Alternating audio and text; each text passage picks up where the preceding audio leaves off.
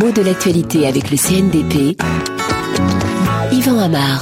Il n'y a pas d'autre mot que pogrom. Je prononce ce mot après y avoir mûrement réfléchi. Voilà, traduit en français parce qu'ils ont été prononcés en hébreu, quelques-uns des propos du Premier ministre israélien après les récents incidents d'Hébron.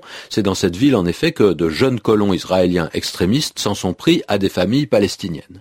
Alors le choix du mot pogrom, il est très fort, et Oudolmert a voulu montrer que ce n'était pas un mot qui lui échappait sous le coup de l'indignation.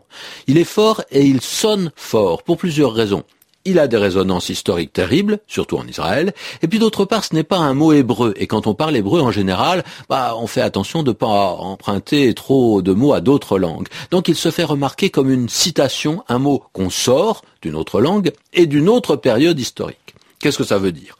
Eh bien, en français, on utilise ce mot de pogrom qu'on connaît depuis le tout début du XXe siècle. Il est emprunté aux Russes. Cela voulait dire à une époque encore tsariste, car nous sommes avant la révolution communiste de 1917, qu'on faisait référence à une action antisémite. C'est un mouvement populaire qui consiste en un pillage avec la plupart du temps des violences à l'égard de la population, des assassinats, parfois même des massacres en nombre. Donc les actions sont clairement racistes. On s'en prend aux juifs parce qu'ils sont juifs. Et on a dit que ces mouvements étaient populaires. Il ne s'agit pas de la police, pas de l'armée, hein, des émeutes de civils qui s'en prennent à une certaine population. Mais la plupart du temps, on notera la passivité des forces de l'ordre qui ne font rien pour empêcher ces crimes, qui les tolèrent et même parfois qui les suscite, qui les amplifie, qui les couvre, quoi. Le mot pogrom, il a donc une signification historique très précise, même si on l'a employé parfois dans des circonstances différentes et ailleurs qu'en Russie, en Europe de l'Est ou bien en Allemagne nazie.